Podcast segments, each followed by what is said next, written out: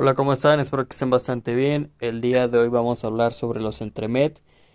Los entremet es este postre, eh, bueno, este todo tipo de postres, los cuales son demasiado visualmente atractivos y que exigen un completo un completo conocimiento de las técnicas culinarias para cualquier repostero o para cualquier cocinero que, que los intenta hacer, ya que pues sí es una muy buena forma de, de prepararse, de mejorar en cuanto a técnicas de la especialidad de repostería.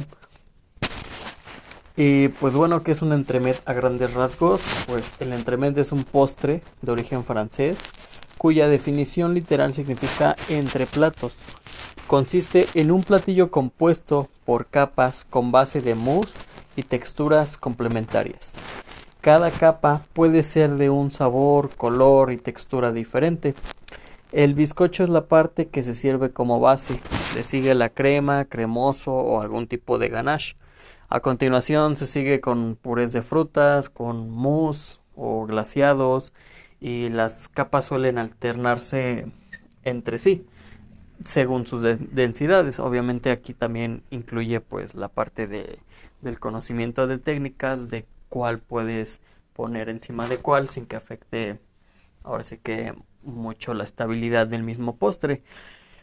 Obviamente no estamos hablando que va literalmente como por capas de entre los más densos a los más ligeros, sino que puede ir un mousse en medio o y encima un crocante, o sea, no, no importa mucho el, el, el orden en cuanto a densidades del relleno, pero sí es muy importante en qué momento agregar este cada capa para que no se combine y al momento de partir tenga este efecto tan visualmente atractivo que, que vienen siendo pues todas las capas que se ven. Bizcocho mousse mm, algún ganache algún crocante etcétera.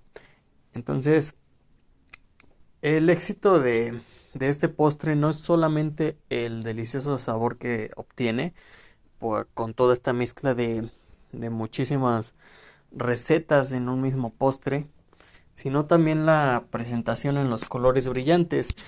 Ustedes los, ahora sí que los conocerán mucho más por esta característica capa, esta cubierta que, que los hace muy famosos, esta cubierta de, espejo, este efecto espejo, que es un glaciado. Es un glaciado que se hace, existen muchas recetas sobre estos glaciados. Obviamente aquí hay un punto muy importante en el cual hay que agregar este glaciado espejo en el momento adecuado porque si no se pierde el efecto de este mismo glaciado. Para la elaboración de estos entremets es muy importante contar con mucho mucho cuidado con las temperaturas, ya que cuando tenemos completamente armado un entremet solemos congelarlo a altas temperaturas, obviamente no es por mucho tiempo, sino se así que se pierde todo todo el trabajo, sino que debe de ir en unos atemperadores que llevan una temperatura indicada para un congelamiento pero que no forme estos cristales que llegue a afectar pues la receta o que llegue a afectar incluso el sabor alterar pues cualquier otro tipo de condición dentro del postre. En cuando estuve en la universidad en la escuela y demás en las prácticas si llegamos a hacer varios de estos entremets hicimos aprox unos unos 10 y por suerte pues solamente uno nos quedó mal y esto es gracias a al chef que nos tocó nos enseñaba nos explicaba perfectamente cada paso incluso los pude llegar a recrear en casa unas cuantas veces en algunas ocasiones especiales y obviamente pues sí el, el resultado es satisfactorio cuando tú partes esta rebanada de este entremet y ves todas estas capas y les digo que es algo impresionante ya que un mismo entremet puede llevar hasta 10, 15 subrecetas dentro de este mismo postre. Entonces estamos hablando que es un trabajo muy arduo para la elaboración de estos postres, pero completamente vale la pena el realizarlos, ya que cuando tenemos el resultado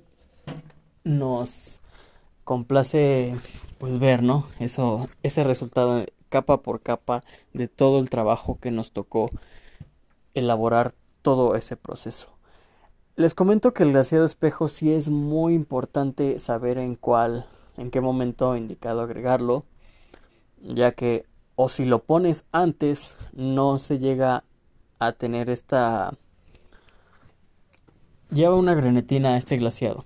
Entonces, tiene que tener una temperatura que al momento de tú vertir este glaciado espejo, al momento de que vaya cubriendo la capa del, del, del pastel, del postre, debe de tener esta gelificación. Es prácticamente inmediata, pero no debe de ser tan frío porque vamos a tener un, una no vamos a tener un resultado parejo, un glaciado parejo. Va a estar en algunas partes más grueso, en otras partes más delgado y al contrario de que si lo dejamos con la temperatura faltante, o sea que le falte un poco de frío, vamos a tener un glaciado demasiado demasiado delgado, ya que solamente va a cubrir ahora sí que pues una parte muy muy muy externa del, del postre y no es lo que queremos. Debe tener una densidad ahora sí que pues normal para para que tengamos este resultado correcto. Debe ser una mm, debe estar perfectamente nivelado el glaciado perfectamente ahora sí que cubierto todas las partes porque hay veces que pues vertimos el glaciado y se nos olvidó una parte y queremos ponerla después y obviamente se ve ya está imperfecto que bueno, es totalmente válido, ¿no? Ya se puede llegar a tapar incluso con alguna otra decoración estos imperfectos. Obviamente estamos hablando que no todas las veces nos va a quedar perfecto aunque queramos. Existen los errores de humanos, errores en temperaturas.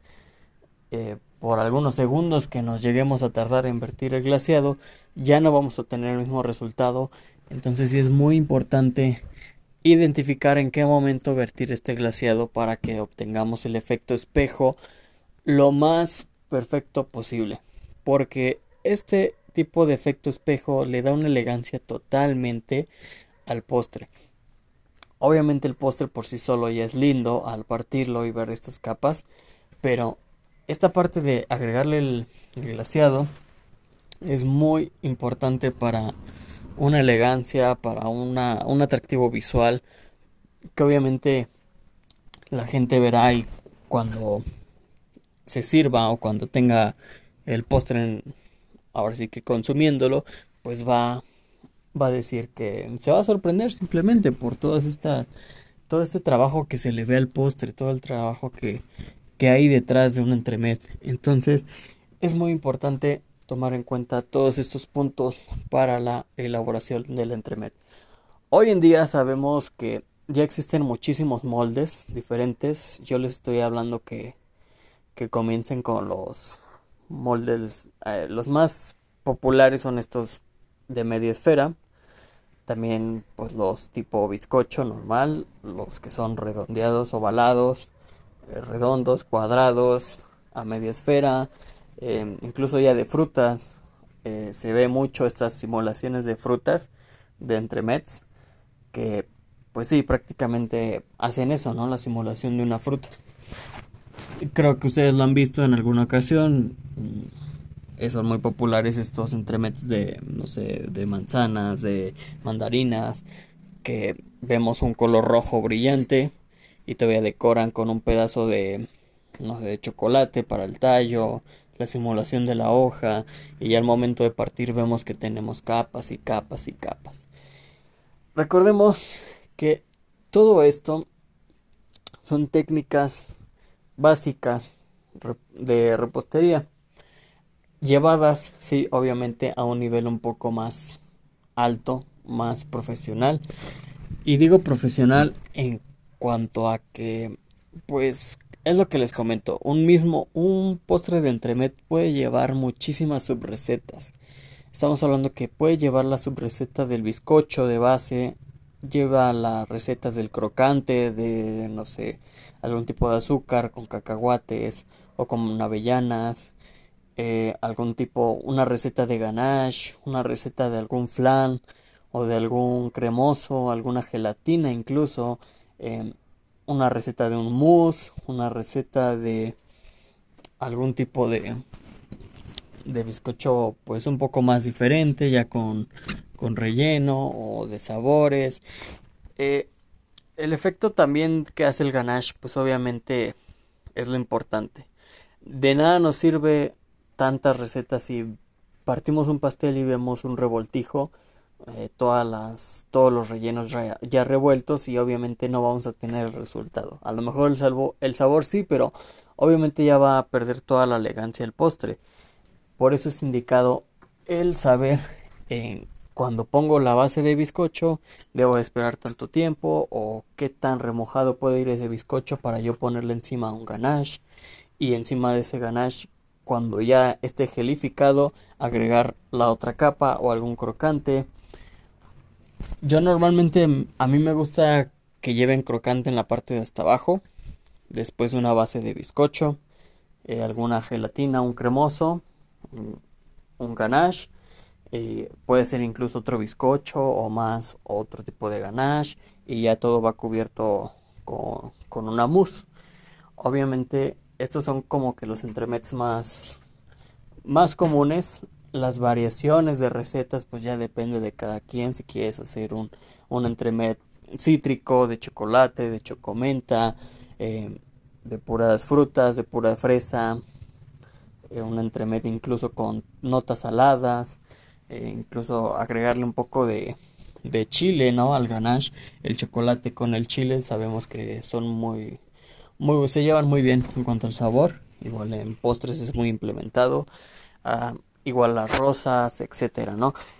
El efecto que tiene el ganache es la clave de todo esto.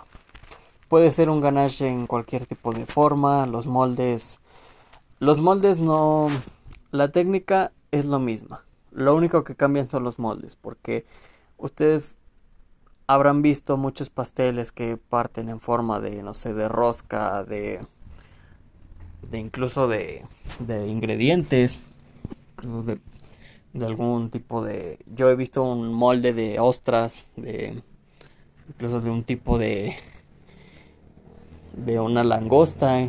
Me tocó ver igual un entremet en forma de langosta. O sea los moldes eh, la imaginación es um, limitada verdad ya que sabemos que existen moldes de todo tipo y, y día tras día siguen sacando moldes nuevos y moldes nuevos para pues todo este apoyo en cuanto las nuevas tendencias gastronómicas. Pero es a lo que vamos. El molde sea el molde que sea, pero pues la técnica de un entremet debe de ser la que es. Obviamente, pues también tenemos el Battenberg, que es el Battenberg igual es un pastel de origen británico ligero y esponjoso, que es de una forma cuadrangular, que se caracteriza porque al ser cortado en una sección muestra un patrón distintivo de dos cuadros de color, rosas y amarillos, con otros dos cuadros con los colores alternados, como un tipo dominó. Estos, estos cuadros que, que son muy característicos de este postre, el Battenberg, se puede llegar a confundir alguna gente. Puede, puede decir algunas personas, algunos cocineros que el Battenberg es un tipo de entremet, pero pues yo no lo consideraría dentro de uno de ellos. El Battenberg es una receta muy diferente. Mm, no digamos que más sencilla porque también requiere su técnica, requiere su especialidad, su, su completa concentración en la elaboración. Pero pues sí es diferente a un entremet. Ok. Bueno, si tienen la oportunidad de ver el Battenberg, busquen algunas imágenes o si ustedes ya lo conocen o a lo mejor no lo conocían con este nombre, el Battenberg es un postre que está igual muy en tendencias en cuanto a la gastronomía. Obviamente pues ya con sus variaciones, incluso pues ya les cambian el color, el relleno, el tipo de bizcocho ya no se respeta, pero la esencia del Battenberg es la misma. Bien, pues ustedes buscan las imágenes y ustedes van a ver por qué les comento que para mí el Battenberg no es un tipo de entremet. Pero bueno, hasta aquí lo vamos a dejar. Estos entremet es un postre francés realmente que, que va a explotar todo nuestro conocimiento, nuestra atención, nuestra dedicación en cuanto a la elaboración de, un postre. Obviamente al hacerlo, o si ustedes lo han hecho, o si no lo han intentado, inténtenlo, háganlo con el tiempo que, que se requieran ustedes. Aproximadamente llevan unas 2, 3 horas, una hora, los más sencillos. Entonces hay que, hay que darle su calma, hay que practicar. Y obviamente pues estamos hablando que no, no, no son muchas mermas. Hay que cuidar obviamente las los gramajes, no hacer de más, evitar hacer pues recetas de más, porque luego ya no encontramos en dónde en dónde tener pues en dónde vaciar tanto molde, pero bueno, pues hasta aquí lo vamos a dejar. Muchas gracias por tomarse el tiempo de escuchar este segmento. Estos entremets, si ustedes los han probado, los han elaborado, los han incluso pues hecho en sus lugares de trabajo o los han consumido o simplemente los han visto en estas redes sociales, pues ya los conocen. La verdad, pues no hay que tenerles miedo, hay que tenerles respeto, obviamente, porque estamos hablando de técnicas culinarias que requieren toda la atención y el conocimiento posible para pues evitar para lograr que quede lo más perfecto posible. Y bueno, hasta aquí lo dejamos y muchas gracias. Nos vemos en un próximo segmento.